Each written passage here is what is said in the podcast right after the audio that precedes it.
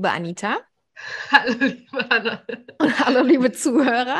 Wir müssen gerade ein bisschen lachen, Anita und ich, weil wir den zweiten Versuch starten in diese Folge. Äh, wir sprechen heute über das Thema Träume und im Speziellen über Albträume. Und gerade wurde einer ja. unserer Albträume war, die Technik Definitiv. hat nämlich nicht mitgespielt. Aber diesen Albtraum haken wir jetzt ganz schnell ab. Anita, nur bei dir sehe ich gerade, du hast sehr interessante Lichteffekte. Ja, ja, ich habe sehr, das liegt jetzt in der Kamera. Also die Leute, die das äh, sich anschauen, haben jetzt ein bisschen Disco-Feeling. Für Leute, die ähm, das vielleicht nicht vertragen, bitte guckt weg, schließt eure Augen und hört mir lieber zu, anstatt zuzugucken. Ja, Genau, Nein. Hauptsache, Hauptsache, wir äh, sind gut zu verstehen und äh, wir zeichnen jetzt noch eine Folge für euch auf. Wir machen alles möglich. genau, also wir ja. sprechen über Träume und bei, bei Träumen geht es ja darum, was wir quasi im Schlaf geistig erleben. Mhm. Und ähm, ich dachte lange Zeit, dass wir irgendwie nur in den REM-Schlafphasen träumen, aber habe jetzt nochmal gelesen, dass wir tatsächlich in allen Schlafphasen träumen, also auch in den Einschlaf- und den Aufwachphasen. Ja. Genau, am allermeisten träumen wir in den REM-Schlafphasen, das ist richtig, aber wir träumen auch in den anderen Schlafphasen. Das erklärt, wenn man äh, kurz nachdem man wach ist, dass man da noch Erinnerungen hat. Das ist ja schon die Wach-Aufwachphase und manche Menschen, ne, wenn sie dann wach werden, ich dachte, wenn man plötzlich wach wird, erinnert man sich daran, aber anscheinend hat das unabhängig was davon zu tun. Ne? Mhm. Ich dachte immer, wenn man plötzlich aus der REM-Schlafphase wach wird, dass man sich da erinnert, aber anscheinend Nee, offen, nee, genau. Offensichtlich kann man auch in den anderen Schlafphasen träumen, wenn auch etwas weniger als in den REM-Phasen. Und vielleicht müssen wir gerade nochmal für die Zuhörer erklären, was REM-Phase überhaupt bedeutet. Mhm. Das ist die Rapid Eye Movement Phase, also die schnelle Augenbewegungsphase, nennt sich mhm. das quasi. Ähm, da gibt es eben so ganz schnelle Augenbewegungen unter dem Augenlid. Also die Augen sind geschlossen und es herrschen im Gehirn bestimmte Wellen vor, nämlich die Theta- und die Alpha-Wellen. Unsere willkürliche Muskulatur, also die Skelettmuskulatur, ist in diesen Phasen erschlafft. Ne? Also das mhm. heißt, da passiert ganz, ganz viel. Unsere Augen bewegen sich auch ganz viel, aber unser Körper ist tatsächlich ruhig in diesen Phasen. Und generell haben wir so, ich meine, korrigiere mich Anna bitte, vier, vier Schlafphasen.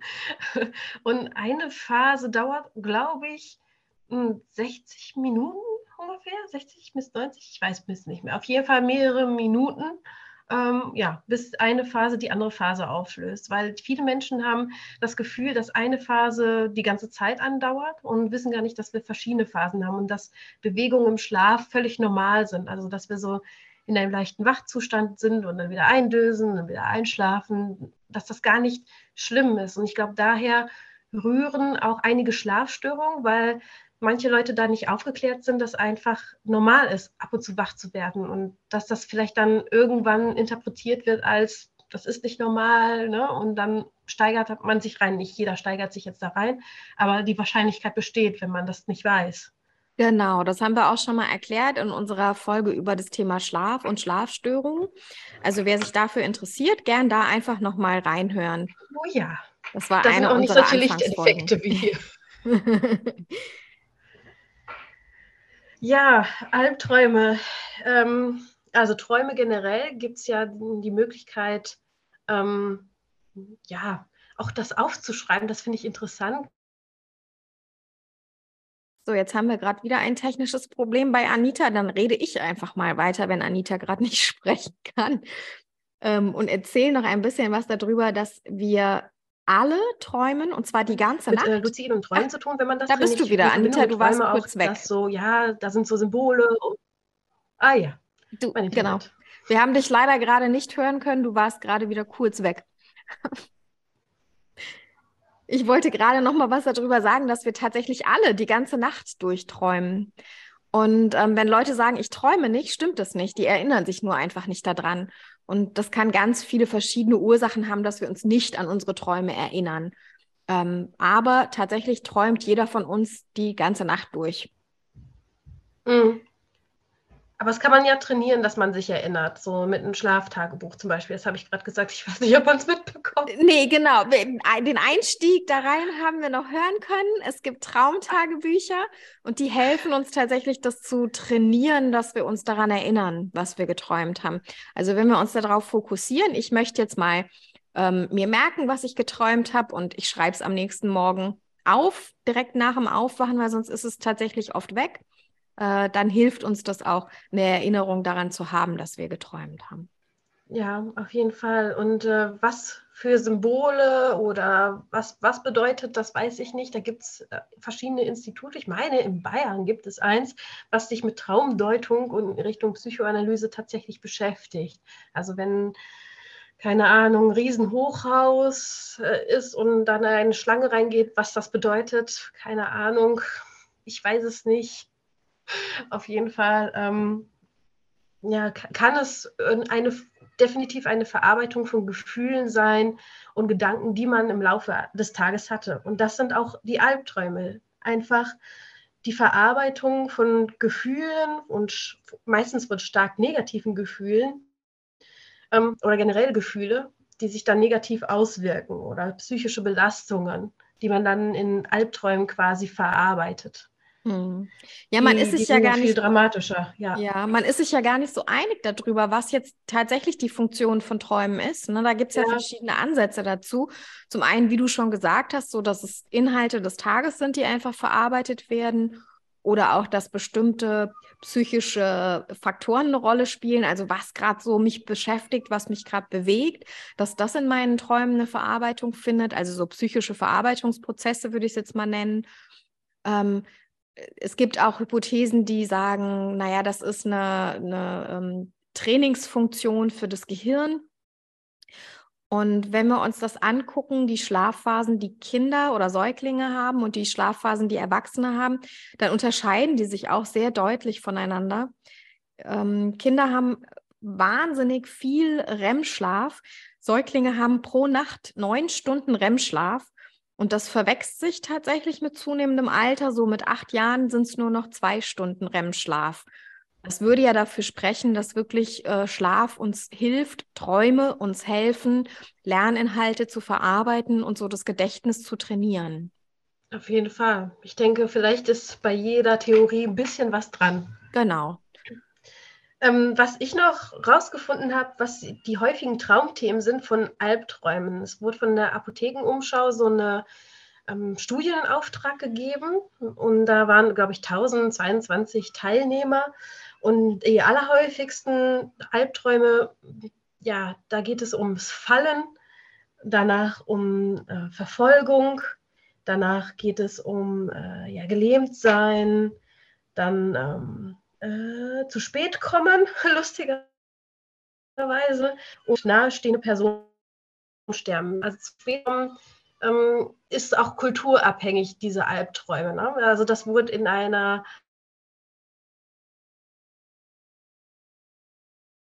Deutschland die ja, klar, Apothekenumschau, wobei ich äh, die wilde Theorie und Hypothese mache, dass es auch äh, Ähnlichkeiten gibt in den Albträumen. Ne? Das kulturübergreifend ist, meinst du?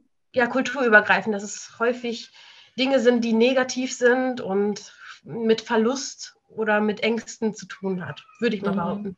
Naja, ich denke mal, sowas wie Fallen ist ja eine von den Urängsten, ne? so den Boden zu verlieren, zu fallen. Ähm, das passt ja auf jeden Fall, finde ich. Ähm, vielleicht müssen wir gerade noch mal sagen, was der Unterschied zwischen Albtraum und schlechten Träumen ist. Das finde ich nämlich auch ganz wichtig. Schlechte Träume, also Träume mit unangenehmen Inhalten, sind nicht gleich Albträume per Definition. Albtraum bedeutet, dass ich direkt aus diesem Traum heraus aufwache, äh, Herzrasen habe, vielleicht schwitze, total angespannt bin und ähm, dass mir aber, ähm, ja, dass ich eben so unmittelbar aufwache und angespannt bin und negative Emotionen habe. Und ähm, bei schlechten Träumen muss es nicht sein, dass wir direkt aus diesen Träumen heraus aufwachen und dann klar ist, oh, ich habe gerade total fies geträumt. Na, das kann einfach sein, wenn ich am nächsten Tag aufwache und mich dann so langsam zurückerinnere. Das wären dann eher schlechte Träume und keine Albträume per Definition. Ich habe nur noch mal äh, recherchiert, warum Trä solche Träume überhaupt auftreten, solche Albträume. Und da gibt es halt verschiedene Ursachen, wie bei allem Psychischen. Das ist nicht nur eins, sondern kann mehrere Aspekte sein.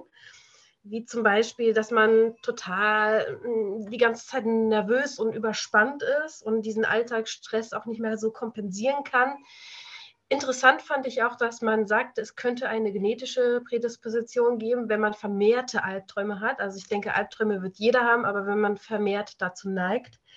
Und ähm, traumatische Erfahrungen werden dann auch in Träumen verarbeitet, aber das ist ja jetzt nicht so direkt im klassischen Sinne Albträume, sondern eine Verarbeitung. Das ist ja der Albtraum, der war ja real und da verarbeitet man das im Traum weiter. Ähm, was ich nicht verstanden habe, war Persönlichkeit, dass man die Grenzen zwischen Traum und Realität nicht so abgrenzen kann und dass man deswegen noch mehr vermehrt Albträume hat. Und äh, ja, und ein wenig die nicht hilfreiche Einstellung oder wenig hilfreiche Persönlichkeitsstörung. Einstellung, dass manche Dinge überbewertet oder ja, der mehr. Was?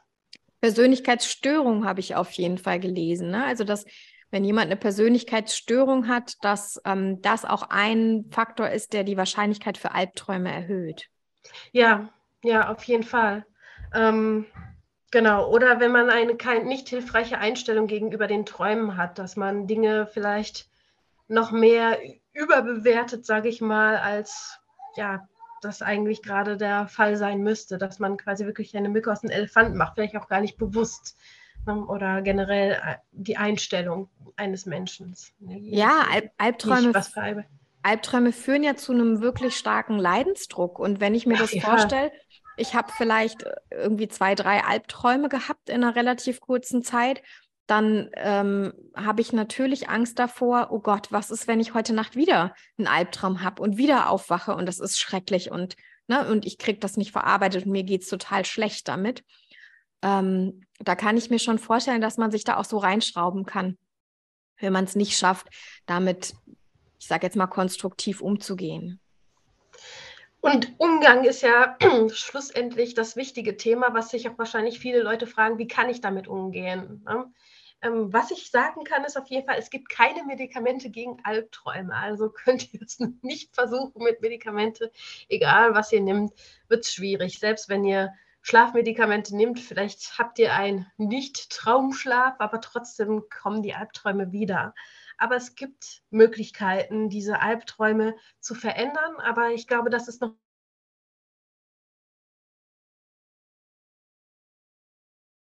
worauf Anita wahrscheinlich anspielt, was wir gerade nicht hören können, ist, dass es verschiedene Techniken gibt, ähm, psychologische Techniken, denen man. Und ähm, ähm, Image Behavioral Therapie. Du warst leider gerade wieder ganz kurz weg, Anita. Es tut mir leid. Ich springe dann einfach mal rein und erzähle mal was über ähm, Klarträume oder auch luzide Träume. Ich vermute, das war was, was du gerade erwähnen wolltest. Ja, das habe ich gerade gesagt. Wo bin ich denn stehen geblieben, bitte? Ich weiß es nicht. Du, Hat man mich nicht mehr gehört? Also, dass du was über luzide Träume erzählen wolltest, war nur meine Vermutung, aber gehört haben wir es leider nicht mehr. Ja, das wollte ich erzählen tatsächlich. Mhm. Magst du noch mal ausführen, was das ist? Luzide Träume oder Klarträume? Ich hoffe, ich hoffe man hört es. Wenn nicht, übernehme ich. äh, ja, luzides Träumen ist quasi das bewusste Träumen, dass wenn ich im Traum bin, weiß, dass es ein Traum ist und den Traum bewusst verändern kann, dass ich mich quasi, weiß ich nicht, wenn ich von Monsterpuppen verfolgt werde, mich umdrehe und sage, nein, ihr seid gar nicht so schlimm, so nach dem Motto. Ne, dass ich mir bewusst bin, ich kann das gerade ändern und ich bin in einem Traum und die tun mir gerade nichts Böses. So ähnlich ist die an, das andere Verfahren. Kannst ja. du das bitte? Ich erkläre gleich das andere Verfahren. Ich wollte noch was zum luziden Träumen erzählen, wie man das nämlich lernen kann. Ja. Ähm, das ist nämlich gar nicht so kompliziert und ich finde, das kann man durchaus auch alleine üben, lucide zu träumen. Wenn es zum Beispiel Albträume, wiederkehrende Albträume gibt ähm, mit einem bestimmten Motiv, was immer wieder auftaucht, dann kann man in dem Wachzustand an dieses Motiv denken, was immer wieder auftaucht und sich sagen, ich träume jetzt. Und dann ist die Wahrscheinlichkeit der Verknüpfung, wenn das im Traum auftaucht, dass ähm, das Gehirn dann weiß, ah, ich träume jetzt, ist dadurch erhöht. Dadurch wird einem dann im Traum klar, aha, okay, das ist nur ein Traum. Was man auch machen kann, ist sich im Wachzustand immer wieder fragen, träume ich oder bin ich wach? Und auch das führt dazu, dass man das im Traumzustand sich eher fragt und sich dann diese Frage eben auch dementsprechend beantworten kann und sagen, ja, okay, jetzt träume ich, jetzt bin ich nicht wach. Was ich sau spannend fand, ähm, dass man Klarträume tatsächlich auch einsetzen kann, um bestimmte Fähigkeiten zu verbessern. Ja, wie fliegen, nein. wie fliegen, nein. okay, wir wollen jetzt niemanden animieren, klar, im Klarträumen fliegen zu üben und danach zu fliegen in der Realität.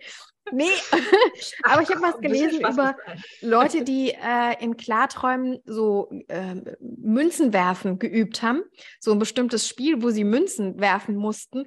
Und es hat sich tatsächlich gezeigt, dass ihre Fähigkeiten für dieses Spiel dieses Münzenwerfen-Spiel sich nach den äh, Übungen in den Klarträumen verbessert haben. Das fand ich echt enorm. Super spannend.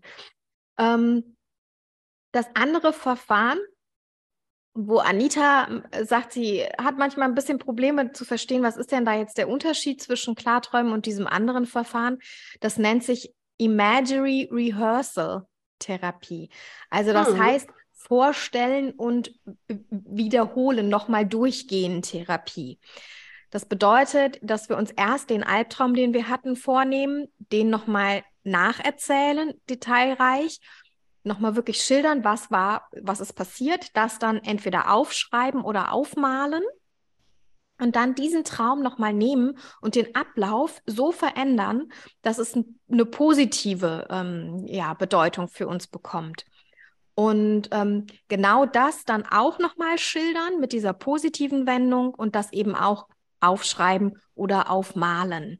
Das heißt, willentlich ein anderes Ende, einen anderen Ausgang geben.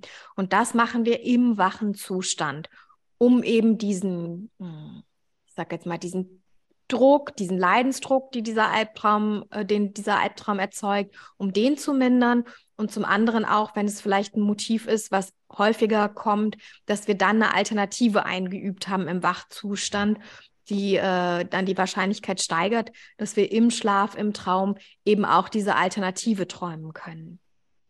Hey, hört man mich wieder? Ja, man hört dich wieder.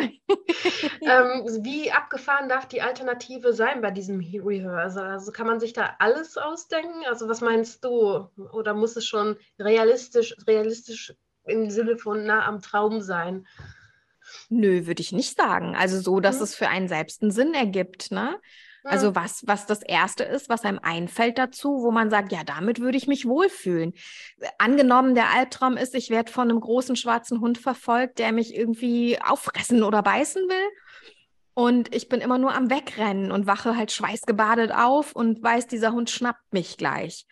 Ja, dass mhm. ich mir dann als alternatives Ende überlege, keine Ahnung, da ist eine Gartentür, durch die ich durchrenne und die mache ich hinter mir zu und da kann der Hund nicht durch. Zum Beispiel, ja, das ist jetzt wirklich einfach nur mal ein, ein Beispiel dafür. Ja, voll gut, okay.